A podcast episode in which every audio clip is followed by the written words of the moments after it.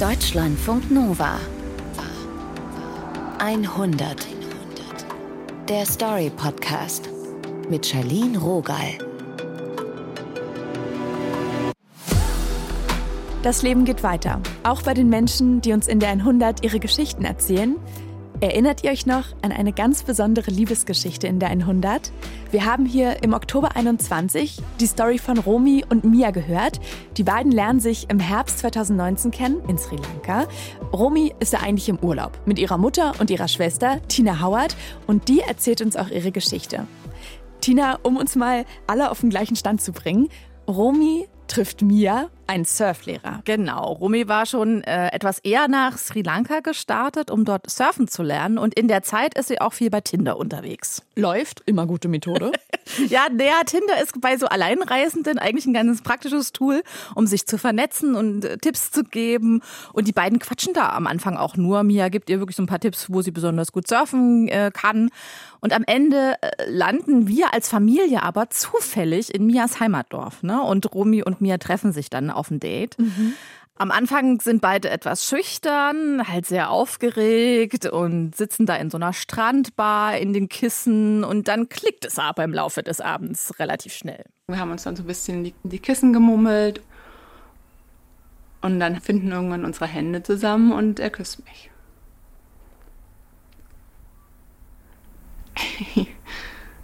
Das ist ziemlich gut gewesen.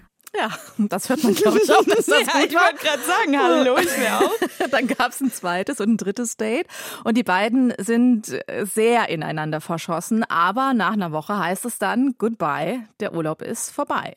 Aber da ist die Geschichte ja noch nicht vorbei. Nee, Rumi bucht sich nämlich sofort den nächsten Flug nach Sri Lanka. Also sie betritt deutschen Boden und zack macht sie die Flug-App auf. Hammer. Schon zwei Wochen später im Dezember 2019 fliegt sie zurück. Und beim zweiten Mal verbringen sie dann die ganze Zeit miteinander ohne die bucklige Verwandtschaft. Und die Gefühle, die bestätigen sich. Also der zweite Abschied fällt den beiden dann wirklich, wirklich sehr, sehr schwer. I remember I am looking at the road where the car took her to the airport, and then I walk back to the room, and I was sitting in the balcony. I feel sad, honestly, because I started to miss her. Ich habe bestimmt eine Stunde in dem Auto geheult und irgendwann fragt mich der Fahrer, ob alles okay ist. Und ich sage so, ja, bin nur sehr traurig. Das hat mir so wehgetan, den da zurückzulassen. Nicht zu wissen, wann ich ihn wiedersehe, dass ich so auch mir sicher war, dass ich mich in ihn verliebt habe. Also beiden ist klar, sie wollen das versuchen, eine Fernbeziehung zwischen Deutschland und Sri Lanka. Und das im Dezember 2019 bedeutet, kurz danach ging es ja schon mit Corona los. Ja, und zwar heftig ja mit Lockdowns und Grenzschließungen nicht gerade von Vorteil für eine Fernbeziehung über Ländergrenzen. Nicht. Ja. Mm, nee. Also heißt, die beiden können sich deswegen wirklich erstmal gar nicht treffen. Mhm. Darum versuchen sie auch wirklich alles Mögliche, um den Kontakt nicht zu verlieren. Also sie finden so kleine Rituale, sie reden jeden Tag miteinander, sie schlafen zum Beispiel per Videocall gemeinsam ein, mhm. aber das Schlimme ist halt die Ungewissheit. Ne? Tag für Tag, Woche für Woche, Monat für Monat, die Zeit vergeht. Und es ist ja nie klar, wann die endlich wieder reisen können. Mhm. Weil der Plan war eigentlich, dass Mia als nächstes nach Deutschland kommen sollte, aber Sri Lanka ist 2020 in einem harten Lockdown. Niemand kommt runter von dieser Insel. Und wann sich dieser Zustand mal ändert, das ist ja immer offen gewesen. Und dann musst du dir vorstellen, meine gar nicht mal so geduldige Schwester wird dadurch natürlich allerfiesest auf die mm. Geduldsprobe gestellt.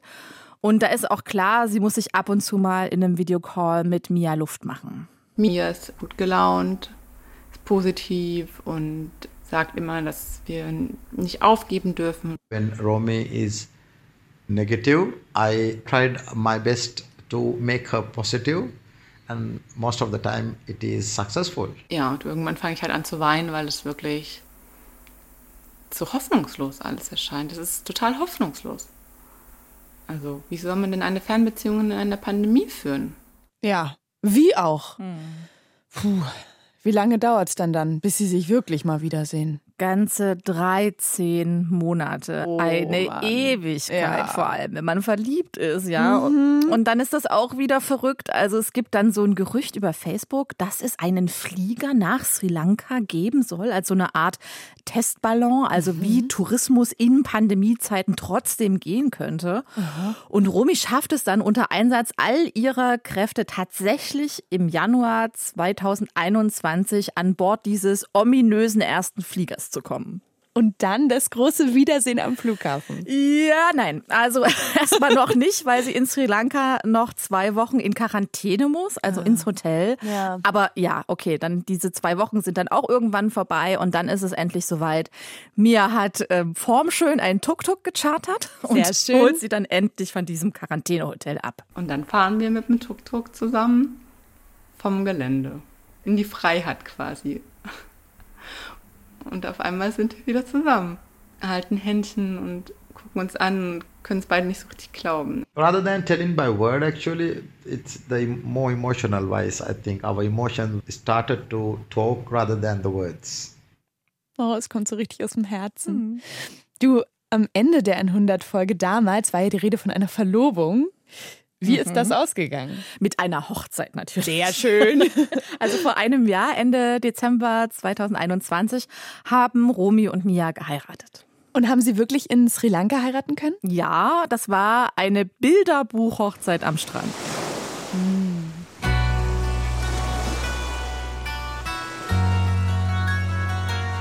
Also wenn mich jemand ähm, als Kind jemand gefragt hätte, wie ich gern heiraten würde, dann genau so. Also am Strand. Ich hatte Freunde und Familie vor Ort. Wir standen mit den Füßen im Sand. Wir hatten eine Location direkt am Strand mit einem Pool und einem Barbecue und Musik. Und ich würde sie gerne nochmal erleben, ohne den ganzen Stress. das finde ich ganz schön. Ja, also diese Hochzeit in einem anderen Land zu organisieren mit einem schmalen Budget, das war tatsächlich nicht ohne. Du warst dabei. Logisch. Ich war Trauzeugin, ne? also meine Familie war dabei, unsere Mutti und fast 15 Freunde. Das war echt richtig, richtig cool. Wir haben da quasi zusammen Urlaub gemacht. Wir waren Elefanten gucken im Nationalpark, wir waren schnorcheln, wir waren surfen und obendrauf gab es dann noch eine Hochzeit. Das klingt wirklich perfekt. Wie war denn die Trauung? Am Strand? Mhm, genau, am Strand, wie sie gesagt hat, mit den Füßen im Sand. Es gab einen Priester, der hat die Zeremonie abgehalten, aber das war jetzt keine ganz klassische singalesische Zeremonie. Das dauert nämlich sehr lange, sondern so eine Art äh, verkürzte Version. Gefeiert haben wir eben in äh, dieser Location, in einem Gästehaus, wo wir auch gewohnt haben. Sehr praktisch. Große Villa, schöner Pool, Garten. Und Romy hat eben alles selber dekoriert, deswegen war es auch stressig. Ne? Wir haben dann so äh, Bänke aufgestellt und geschmückt und Sitzkissen und es gab eine Tanzfläche. Also alles unter freiem Himmel. Und die Villa hat halt ein großes Tor direkt zum Strand. Und da genau war vor der Tür die Hochzeitszeremonie mit den Perfektes Füßen im Sand Bild, voll. ja. Ne? Also wie sie sich das gewünscht hatte. Und da hat man dann auch schon gemerkt, ne, ich war ja auch Trauzeugin, habe so ein bisschen organisiert, dass das zwei unterschiedliche Kulturen sind. Das war, glaube ich, die erste Hochzeit, wo die Braut schon fertig war und dann aber warten musste. Auf wen denn? Oder was denn? Auf die Gäste. Also, es gab so eine angekündigte Uhrzeit, es war so später Nachmittag, ne? Und die Deutschen saßen alle geschniegelt und gebügelt da auf ihren, mir so auf ihren vorstellen. Bänken. Aber die sri lankischen Gäste, die fehlten halt fast alle noch. Und ich war dann so ein bisschen irritiert, bis Mia dann meinte, du, wir fangen jetzt mal an, weil der Priester ja auch nicht ewig warten kann. Und ähm, zur Party waren dann aber alle am Start. Und ich sag mal so, wir mussten am nächsten Tag erstmal den Pool reinigen. es war wild. Super. Wie geht's denn den beiden heute, also ein Jahr später? Sehr gut. Es wird jeden Tag ein Stückchen schöner. Es ist immer noch so, dass wir uns ja jetzt schon so lange kennen und schon so lange auch zusammen sind, aber wir so viele Sachen noch nicht entdeckt haben und wir jeden Tag wieder Dinge machen, die Paare, die sich von Anfang an körperlich auch quasi begegnen oder zusammen wohnen, zusammen leben, schon entdeckt haben. Und es gibt immer wieder so Kleinigkeiten, die wir zusammen entdecken. Und sie hatten ja auch schon ersten Hochzeitstag, ne? Und da waren sie zu zweit in Den Haag am Meer, Aha. aber, weil der ist ja im Dezember, am kalten Meer. Und das war für Mia auch was ganz Neues, dass er da jetzt nicht mal eben mit seinem Brett rein kann. Und dass es aber trotzdem schön ist, auch am kalten Meer. Und wenn ich mich richtig erinnere, dann wollten die beiden ja in Deutschland und auf Sri Lanka leben. Wie, wie soll das gehen logistisch? Ja, also das hat erstmal gar nicht funktioniert. Also hm, eigentlich sollte Mia wirklich direkt nach der Hochzeit im Dezember ja mitkommen. Wir hatten ihm auch zur Hochzeit bei 30 Grad schön dicke Wollsocken und Handschuhe und sowas geschenkt, damit er gut vorbereitet ist. Aber hm, es lag mal wieder am Papierkram. Mia brauchte nämlich, um das Visum erst beantragen zu können, eine Menge Unterlagen, unter anderem ein bestimmtes Dokument, aber das kam und kam und kam nicht. Und dieses Dokument ist zweimal auf dem Postweg komplett verschwunden, sodass wir gar nicht wussten, wo es ist und es nie ankam. Diese Prozesse sind völlig verrückt. Wir haben dann am Ende einen Anwalt eingeschaltet und haben dann mit der Hilfe des Anwalts dieses Dokument dann äh, relativ schnell dann bekommen, aber das war dann zu einem Zeitpunkt, da habe ich schon das Land verlassen gehabt und dann hat es nochmal drei, dreieinhalb Monate gedauert, bis wir dann den Anruf bekommen haben, dass er das Visum hat. Ja, und dann haben sie halt einen Flug gebucht und alles organisiert. Und Romy hat in Deutschland dann tatsächlich, geplant war ja ursprünglich Dezember, noch bis zum Juli 2022 auf ihren Mann warten müssen. Warten, wieder warten. Ja, es ist Das ist die ewige Geschichte. Aber zum Glück halt nicht wieder 13 Monate, sondern nur ein knappes halbes Jahr und ja auch mit, mit dieser Aussicht, dass es demnächst passieren wird, ja. Und die Socken und die Handschuhe, die ich ihm geschenkt habe, ne, die brauchte er zwar erstmal nicht, weil es ja dann Sommer war, als er endlich ins ja, Flugzeug stimmt. Äh, steigen konnte. Übrigens zum ersten Mal in seinem Leben. Ja, it was with a mixed feeling because uh, that was my first overseas tour. and I never left the country. Yeah, I remember when the flight was like landing and the first tire touches the land, I was like, oh wow, this is Berlin. And I was like super happy because I knew that uh, Romy will be waiting for me outside to pick me.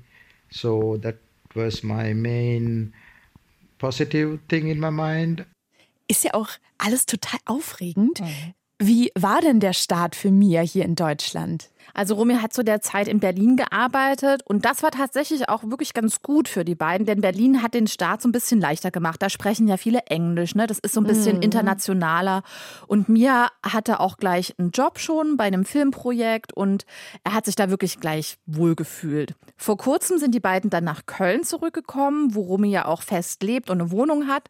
Die musste erst mal Platz schaffen in ihrem Kleiderschrank für die Klamotten ihres Mannes, ne? Das war so ein bisschen Hups. Der will ja jetzt hier wohnen. Ach so, doch, da war doch was. Genau. Ja. Der hat nämlich mittlerweile sehr viele dicke Pullover und äh, dicke Socken und was weiß ich nicht angesammelt, weil es ihm im deutschen Winter dann doch ganz schön kalt ist. Und in Köln hat Mia jetzt wieder einen Job gesucht und hatte jetzt eben gerade seine ersten Probetage in einem großen Hotel in der Küche und im Service. Ich höre Köln, also Deutschland. Was ist denn jetzt mit Sri Lanka? Die beiden wollten ja eigentlich so halbe halbe machen. Mhm. Also das war der Plan, im Sommer hier in Deutschland sein und im Winter geht es zur Surfsaison nach Sri Lanka. Aber das hat irgendwie erstmal nicht so funktioniert, wie sie sich das so ausgedacht haben. Zum mhm. einen hatte Romy ein Filmprojekt. Romy arbeitet beim Film. Genau, als erste Aufnahmeleiterin. Mhm. Und da ging das Projekt länger. Und dann hat Mia auch noch auf die Verlängerung seines Visums für Deutschland gewartet. Dazu kommt noch, dass die Situation in Sri Lanka gerade wirtschaftlich einfach sehr, sehr schlecht ist. Ja, also das hm. ist noch so ein Punkt, genau. Ja, das lief ja auch dann in den Nachrichten. Genau, da gab es gerade politische Unruhe. Der Präsident und der Premier sind aus dem Amt gejagt worden und die Wirtschaft hat das arg mitgenommen und darum kommen auch gerade nicht mehr so viele Touristen. Was heißt denn das dann für mir? Weil der hat ja eine Surfschule und lebt von den Touris. Genau, also die Surfschule ist auf, aber es ist natürlich was anderes, wenn er vor Ort ist als Chef. Aber prinzipiell läuft die auch ohne ihn. Dafür mhm. hat er gesorgt. Aber es sind eben viel weniger Menschen unterwegs und damit kommt auch weniger Geld rein. Das ist halt jetzt diesen Winter leider so. Mhm. Nächsten Winter sieht es hoffentlich anders aus, denn dann wollen sie ihr Surfcamp eröffnen. So richtig mit Bungalows am Strand? Ja, nicht ganz. Also das Grundstück gibt es schon, das ist aber nicht am Strand, das ist so ein bisschen im Grünen, zehn Minuten aber na weg vom gut, Strand. Wir sind jetzt gerade am Plan, wie wir in der nächsten Saison in Sri Lanka unser Camp aufbauen können. Das heißt, wir schauen jetzt gerade, wie wir mit den finanziellen Möglichkeiten, die wir haben, starten können. Also am Anfang hatten sie mal so eine Villa geplant, bis sie gemerkt haben, äh, das passt doch gar nicht zu uns, viel zu groß, viel zu schick. Mhm. Eigentlich wollen sie jetzt wirklich so ein paar kleine Hütten bauen, eine Skatepipe und einen größeren Gemeinschaftsraum, wo die Leute dann gemeinsam essen, kochen, frühstücken können. Sie könnten sich aber auch vorstellen, erstmal mit ein paar Zelten zu starten, so Glamping-mäßig, ja, mhm. und dann nach und nach erst die Hütten zu bauen. Also ist noch ein bisschen offen, mal sehen, was es am Ende wird. Aber immer was los. Voll, ja. Also, also es ist auf jeden Fall immer was los. Und wenn die beiden eines in den letzten vier Jahren gelernt haben, auf dieser Reise als Fernbeziehungspaar während einer Pandemie, mhm. dann ist es tatsächlich flexibel zu bleiben und den Mut nicht zu verlieren. The first thing has to be very trustworthy people because when you are in the distance you just like uh, communicate with each others with the mobile phones or the Skype or the videos. So you have to keep the trust and move forward with the positive mind and believe this is to be happen with a lot of trust to each others. Ich glaube, den Optimismus, den mein Mann in die Beziehung gebracht hat, ist das Wichtigste, dran zu glauben, dass man sich wieder sieht. Und am Ende kann man, wenn man ganz fest dran glaubt und beides wirklich wollen, dann, dann kann man irgendwo zusammenleben auf der Erde. In irgendeinem der Länder, die man sich wünscht. Und Romy und Mia machen das genauso. Die beiden leben mittlerweile in Deutschland zusammen. Im nächsten Winter wollen sie dann ein Surfcamp in Sri Lanka eröffnen. Ihre Geschichte hat uns Romys Schwester Tina Howard erzählt. Vielen Dank dafür. Das Team um diese 100 sind Tina Howard, Nilofa Elhami, Julia Roche und Norman Wollmacher. Wir sind gerade auf der Suche nach Liebesgeschichten, wenn da in euch gerade was kitzelt, dann immer raus damit. 100 at deutschlandfunknova.de schreibt uns eine Mail und teilt eure Geschichte. Und zum Schluss jetzt noch ein Podcast-Tipp. Bei Deep Doku vom RBB gibt es jede Woche eine wahre Geschichte aus Berlin und der Welt. Dort hören wir von Pavlo. Er kommt aus der Ukraine, lebt aber seit mehreren Jahren in Berlin und ist Comedian. Als dann in seiner Heimat letzten Februar der Krieg ausbricht, ist er schockiert und gelähmt und er ist erstmal gar nicht in der Lage aufzutreten. Aber dann kommt ihm eine Idee, wie er durch Auftritte sein Heimatland unterstützen kann. Er schreibt Gags über den Krieg und tritt damit in Berliner Comedy-Clubs auf. Die Shows sind total schnell ausgebucht und das Geld spendet er dann ukrainischen Hilfsorganisationen. Woher er die Inspiration für sein Programm nimmt und wie er es schafft, Witze über den Krieg zu machen, das erzählt er im Deep Doku Podcast. Den findet ihr in der ARD Audiothek und überall da, wo es Podcasts gibt. Eine Hörempfehlung von uns für euch. Deutschlandfunk Nova 100. Jeden zweiten Freitag neu auf deutschlandfunknova.de und überall, wo es Podcasts gibt.